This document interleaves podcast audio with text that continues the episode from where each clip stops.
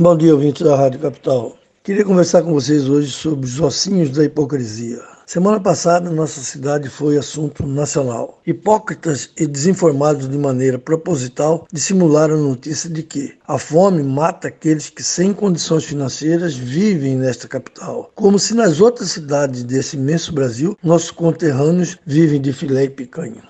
Até o idiota mor da esquerda, aquele cachaceiro, se sentiu no direito de tirar uma lasquinha dessa enorme hipocrisia, como que tenha sido ele aquele que tirou o povo brasileiro do lixo. Fácil detectar de onde veio e a quem foi dirigido tanta blasfêmia. A fila do Ossinho foi dirigida ao presidente da República, ao governador do estado e ao prefeito municipal, como se esses fossem responsáveis por tal. Redes de televisões que detestam nosso presidente exibem com orgulho essa fila formada por pessoas humildes que necessitam do alimento, sem sequer dirigir uma palavra de agradecimento ao gesto de boa vontade e de solidariedade à empresária que há anos pratica essa ação. Ela foi totalmente ignorada. Isso, para esquerdista, pouco importa, pois são adeptos daquele ditado que diz quanto pior, melhor. São esses mesmos esquerdistas que não têm a coragem de postar em suas redes sociais o caos em que vivem os países onde se impera o comunismo defendido por eles, regime que só serve àqueles que detestam o trabalho,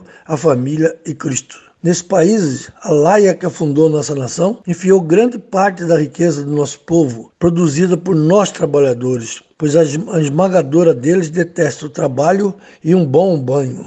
Justifica-se bilhões de dólares enfiados em Cuba para se construir o Porto de Marial? Para quê?